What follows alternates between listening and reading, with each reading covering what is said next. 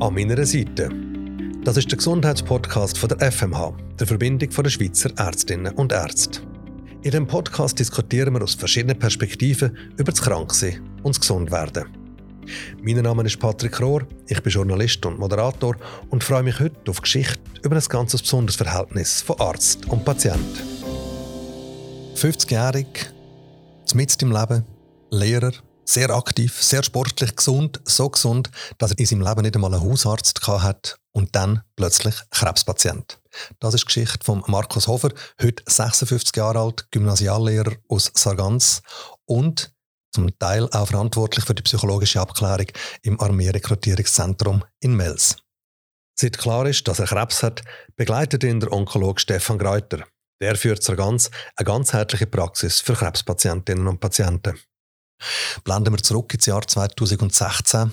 Der Sommer 2016, Juni ist es gewesen, wo sie, ich habe es vorher gesagt, als kerngesunder Mensch sehr sportlich, mit dem Velo sogar, sie wohnen neben dem Schloss Sargans, immer auf der Hügel gefahren sind nach der Schule, plötzlich gemerkt haben, das geht nicht mehr so gut. Können Sie mir erzählen, wie Sie ganz am Anfang für eine Krebserkrankung überhaupt gemerkt haben, dass etwas nicht stimmt? Ja, also am Anfang habe ich natürlich bei weitem nicht an eine Krebserkrankung gedacht. Das war einfach so, gewesen, dass ich halt äh, bei meinem Arbeitsweg auf dem Velo, dass ich irgendwie das Gefühl hatte, dass ich halt müde bin und dass ich anderen Velofahrern vielleicht irgendwie nicht mehr mag, äh, auch wenn sie kein E-Bike hatten.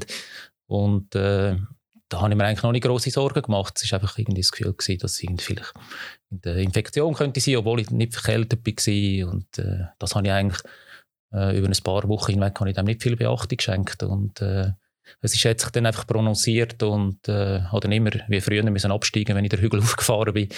Und irgendwann habe ich dann doch gefunden, dass ich mal eine äh, Untersuchung machen will. Und habe dann einfach eine relativ zufällige Praxis gesucht in Sargans, wo, wo ich halt äh, dann relativ schnell einen Termin bekommen habe.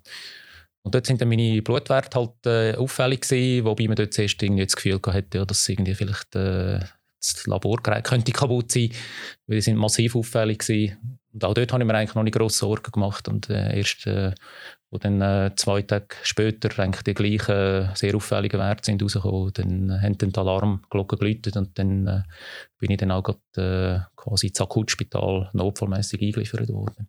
Und dort hat man schon den Verdacht gehabt, dass sie eine Leukämie könnten haben, die dann später diagnostiziert worden ist.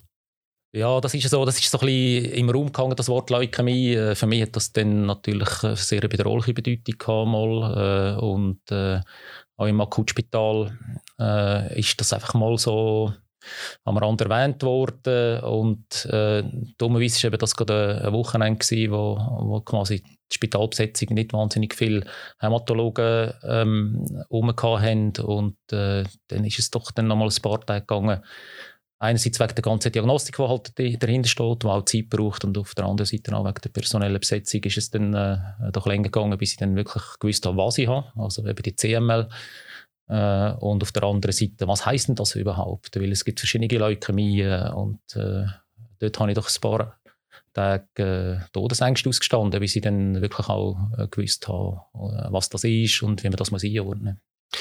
Die CML, das ist die chronisch myeloische Leukämie. Sie haben inzwischen ja sehr viel Erfahrung jetzt auch können sammeln in den letzten Jahren zu dieser Krankheit. Können Sie uns vielleicht ganz kurz beschreiben, was das ist? Ja, also im, quasi in meinem Laienverständnis ist das äh, äh, Überhang von, von weißen Blutkörperchen, wo jetzt in meinem Fall im Knochenmark eine Überproduktion stattfindet. Und äh, der Grund, dass ich dann nicht mehr quasi leistungsfähig war beim Velofahren, ist halt, dass dann dass, äh, das ganze Blut überschwemmt, also die unreifen weißen äh, Blutkörperchen, die äh, kapern dann quasi das ganze Blut und das hat dann zum Beispiel bedeutet, dass die roten Blutkörper bei mir äh, nur noch auf die Hälfte reduziert sind. Es hat noch weitere Folgeerscheinungen gemacht im Körper, vergrößerte Milz etc. Und äh, ja, wie es halt ist bei, in meinem Verständnis fast allen Krebserkrankungen, es ist ein Wuchern von irgendwelchen Zellen, die nicht viel Sinn macht. Und in meinem Fall ist es halt das Blut, das da äh, von dem betroffen war.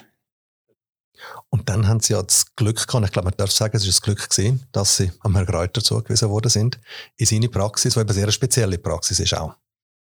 Genau, ähm, also ich kann mich auch gut an das Erstgespräch erinnern, das wir hatten. Also dort war es natürlich so, gewesen, dass Prognose ein wichtiges Thema ist. Äh, also CML kann gut medikamentös behandelt werden. Es gibt vielleicht etwa eine 90% Chance, dass man mit diesen Medikamenten äh, langfristig gut überleben kann. Aber der Kräuter hat mich nicht jetzt irgendwie verdröstet und gesagt, ja, kommt schon gut oder so. Er hat mir wirklich äh, Klartext gesagt, ja, sie haben eine gute Chance. Ähm, aber wie das wird laufen, wissen wir beide nicht. Und wir müssen jetzt einfach mal die ersten paar Wochen abwarten und schauen, wie das Medikament anschlägt. Und das habe ich wirklich sehr geschätzt in dem Moment, dass er nicht irgendwie äh, mich vertröstet hat oder billige, äh, positive Prognosen abgegeben hat, sondern einfach Klartext mit mir geredet und das hat mir irgendwie auch ein Gefühl von Vertrauen und von Sicherheit gegeben. Und Herr Greuter, wie gehen Sie denn an so einen Patienten her, wie jetzt der Herr Hofer, der zu Ihnen kommt, noch mit null Vorwissen über seine Erkrankung, mit dem Wissen, ich habe Krebs und begibt sich in Ihre Hände? Also vor der Konsultation ähm, findet eine grosse Vorarbeit von mir statt, wo ich sämtliche Unterlagen natürlich sichte. Ich, ich tue auch immer den Originalbericht äh, persönlich lesen, weil manchmal schleichen sich auch Fehler ein, wo, wo Sachen einfach untergehen. Ähm, nachher bei der Zusammenfassung von, von den Spitälern oder von anderen Ärzten.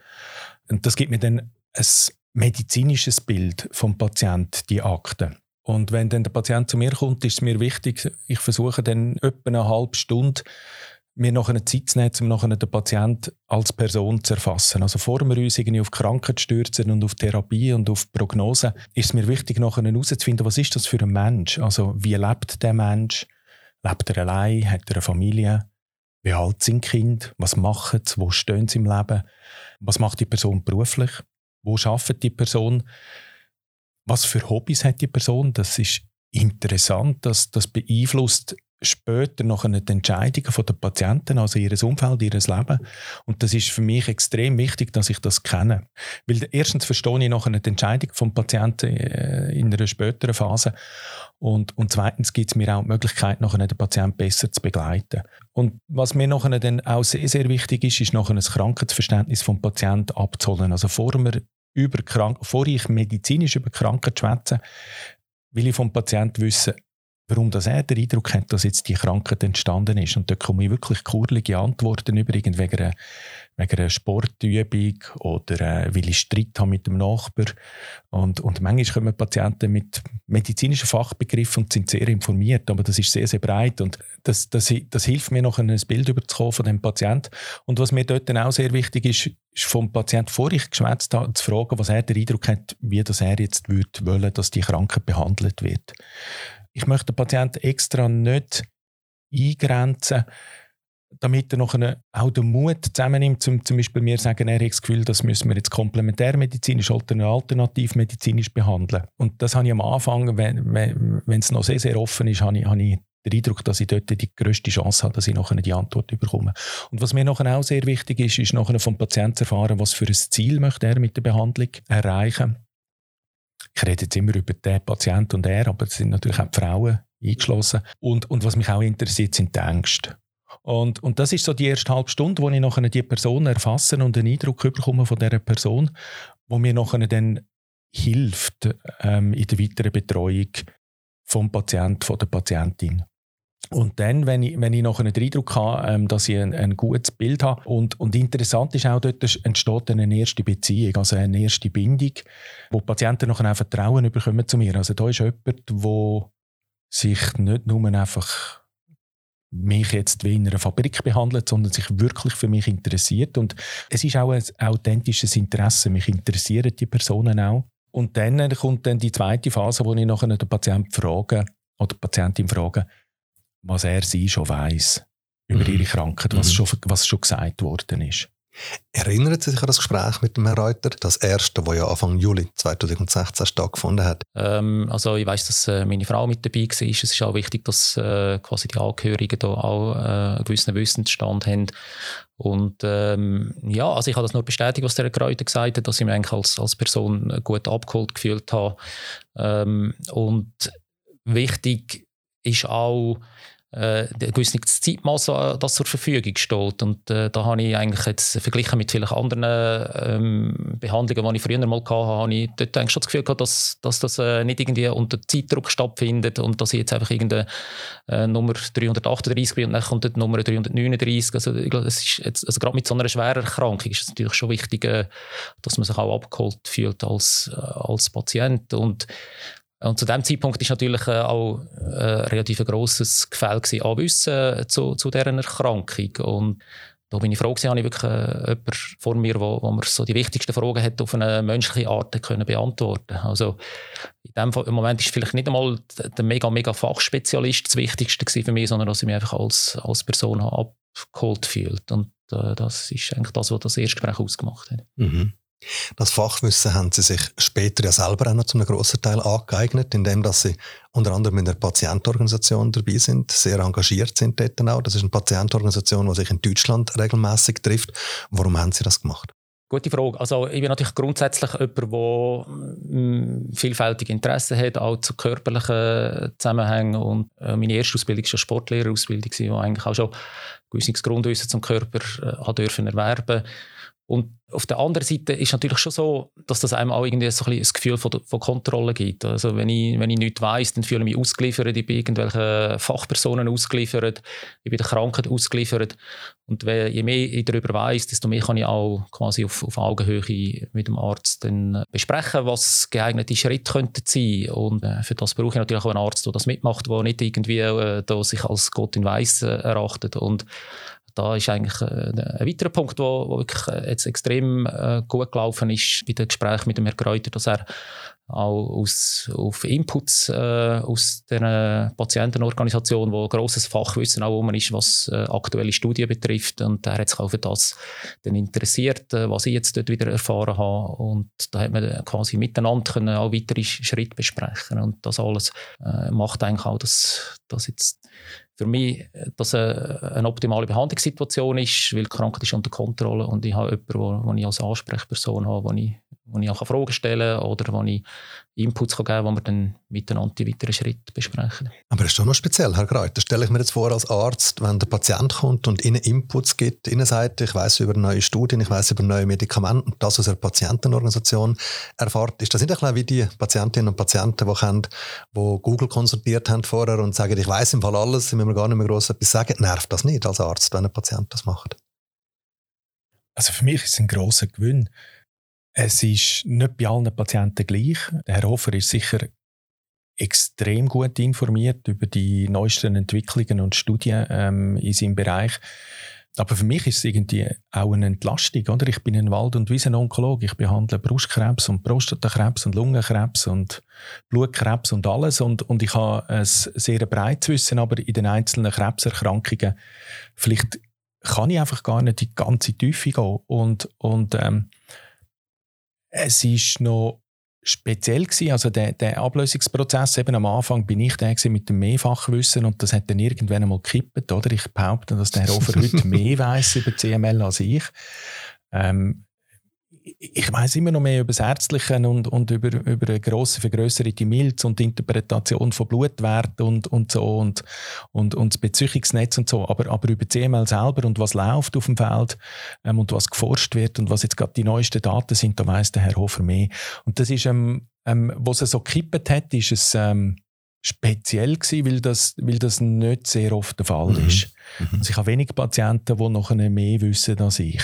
Und da habe ich mich müssen, ähm, daran gewöhnen, aber es ist eine Entlastung, also, weil es hilft mir. Oder? Sonst lastet die ganze Aufgabe auf meinen Schultern, mhm. oder die ganze Verantwortung ist auf meinen Schultern und, und bei uns zwei ist es, ist es wie geteilt, oder? Also ich mache meinen Teil, ich mache den ärztlichen Teil, das, was ich äh, besser kann und der Herr Hofer er tut mich jedes Mal, wenn er kommt, wieder informieren über die neuesten Studien und, äh, und, was jetzt äh, übrigens neu rausgekommen ist. Und, und das ist dann auch für mich extrem spannend. Oder? Und wir mhm. dann zusammen miteinander äh, wirklich weiterentwickeln und, und besprechen, so dass wir nachher wirklich äh, das Gefühl haben, dass wir gut unterwegs mhm. sind. Und ich fühle mich wohl so und, und ich fühle mich sicher und es gibt mir Sicherheit. Ein Patient, der so informiert ist, ist speziell, mhm. aber es gibt mir Sicherheit und macht Spaß. Wenn ich Ihnen beide so zuhöre, wenn ich Ihnen so zuhöre, Herr Kräuter, dann tönt das für mich wie eine Art Bergführer. Also Sie sind für Ihre Patientinnen und Patienten der, der vorausgeht, Verantwortung trägt ein Stück weit, aber eben auch wirklich im Dialog ist mit dem Gast, den er hinter dem Seil hat. Stimmt das Bild?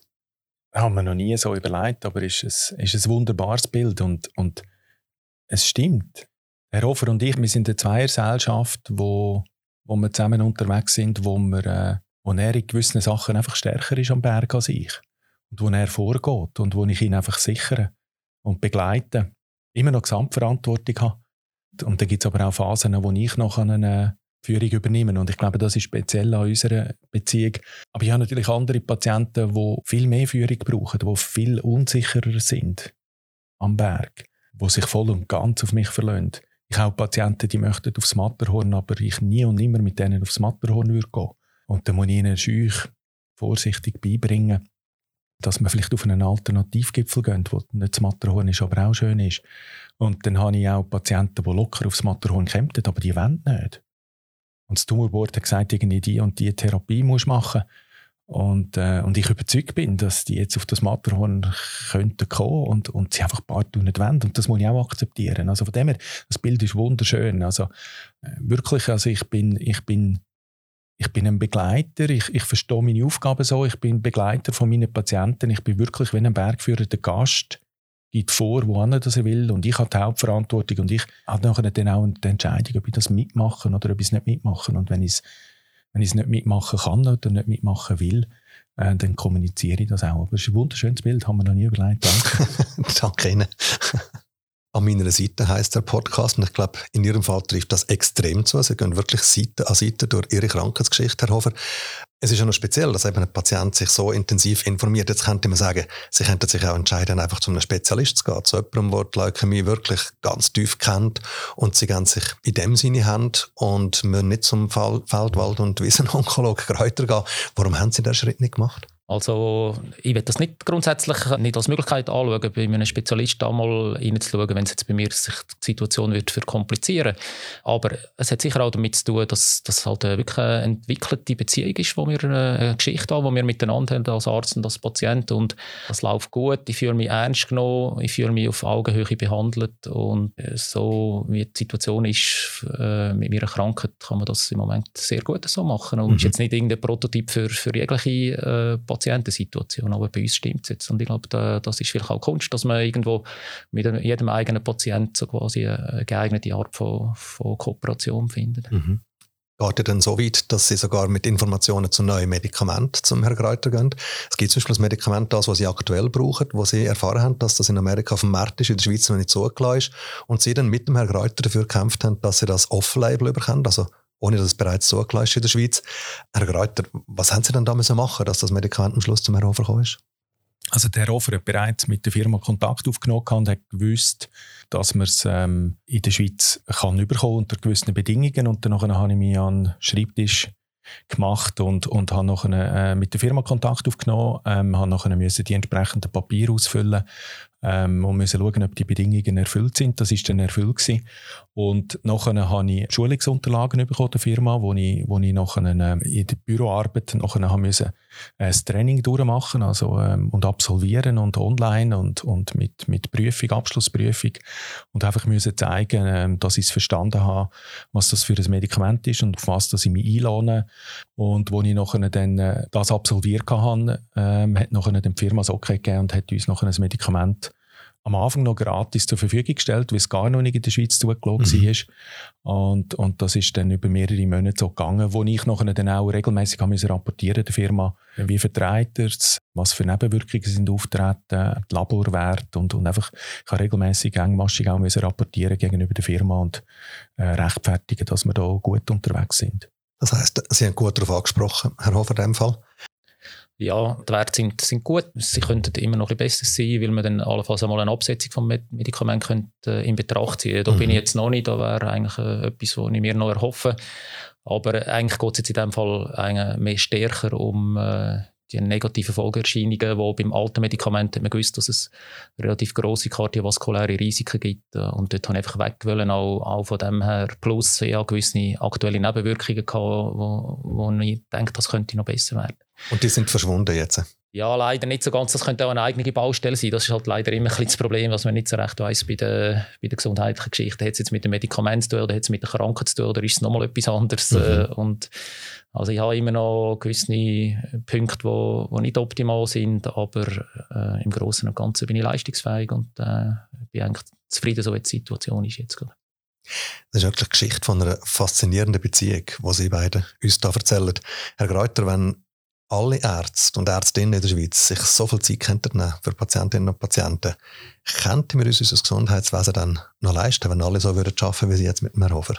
Unbedingt. Also das wird, das wird unter Stellenwert vom Gespräch und miteinander unterwegs sein wird massiv unterschätzt und auch nicht gewürdigt. Und das ist eigentlich keine Kompetenz, die ein Arzt hat und sollte haben. Je besser ich den Patienten kenne, je besser der Patient mich kennt, äh, je besser wir uns aufeinander können vertrauen aufeinander verlassen, umso besser sind wir unterwegs. Und, und schlussendlich wird sich das in der Qualität äh, widerspiegeln und am Schluss noch sicher auch in tieferen Kosten, da bin ich überzeugt. Oder? Ein, ich, ich glaube, heutzutage ist viel mehr das Problem, dass man Zeit nicht hat oder dass sie nicht Wert hat. Ähm, und dann wird einfach etwas gemacht. Also Laborwerte werden wiederholt, obwohl die erst gerade vor einer Woche im Spital gemacht worden sind. Äh, Untersuchungen werden einfach gemacht, ohne dass man sich äh, wirklich Zeit genommen hat, eine saubere Analyse zu machen, ein sauberes Gespräch zu führen. Wir haben im Studium gelernt, dass im Gespräch der grösste Prozentsatz beigesteuert wird nachher für die Diagnose. Ich weiß es nicht mehr, es war glaube ich um die 80 Prozent Vielleicht ist es auch 75 Prozent, aber in diesem grössten Bereich. Und, und, und das kommt einfach zu kurz. Ihres Glück, Herr Hofer, dass Sie einen Arzt haben, der sich die Zeit nimmt und sich im Wert vom Gespräch und der Begleitung auch tatsächlich bewusst ist. Sie haben gesagt, im Moment geht es Ihnen, abgesehen von ein paar Baustellen, gut. Was ist denn Ihre Prognose mit Ihrer Leukämie? Ich komme gerade auf die Prognose, ich werde vielleicht noch ganz kurz anmerken, äh, dass wirklich auch das Team von Herrn Kräuter, wie er das erwähnt, ein ganz wichtiger Faktor ist und auch Kooperation mit der Hausärztin, die extern ist, wo, wo er mir auch empfohlen hat. Wo sie inzwischen haben. Äh, ja, genau, habe ich jetzt natürlich müssen haben. Also da gibt es wirklich ein ganzes Netz, das auch noch dazugehört und äh, das finde ich auch noch wichtig, die, die noch zu erwähnen. Meine Prognose, ja, also eigentlich so nach aktuellen Studienlagen müsste man davon ausgehen, dass ich eigentlich äh, nahezu eine normale Lebenserwartung habe. Es könnte sein, dass wenn später mit dem Alter noch irgendwelche Erkrankungen kommen, dass es dann ein bisschen komplexer wird von, von der Behandlung her, weil dann irgendwie eine Wechselwirkung von Medikamenten ein Thema werden etc. Ich muss auch jetzt schon ein bisschen schauen, was ich, was ich nehme, wenn ich etwas habe. Ähm, und, äh, aber so, eigentlich kann man davon ausgehen, dass ich jetzt äh, wirklich äh, ein normales Alter darf, äh, erleben Das ist eine schöne Prognose. Danke vielmals, Herr Hofer, dass Sie bereit sind, Bitte gerne. uns Ihre Geschichte zu erzählen. Danke vielmals, Herr Greuter, dass Sie ihn an seiner Seite begleitet haben, auch heute wieder. Merci vielmals, dass Sie uns Mach Ihre Geschichte gerne. erzählt haben. Danke. Und falls Sie, liebe Zuhörerinnen, liebe Zuhörer, jetzt sagen, ich würde meine Geschichte auch gerne mal erzählen, oder Sie eine Anregung oder ein Feedback haben, dann melden Sie uns das. Am besten geht das über die Webseite www.anmeinerseite.ch. Und wer weiß, vielleicht erzählen Sie ja schon bald Ihre Geschichte da bei uns. So wie in der nächsten Folge der Max Schwarz. Er sagt uns, warum er mit seiner Mehrfachdiagnose am liebsten bei seiner Hausärztin Isabel Fuß ist.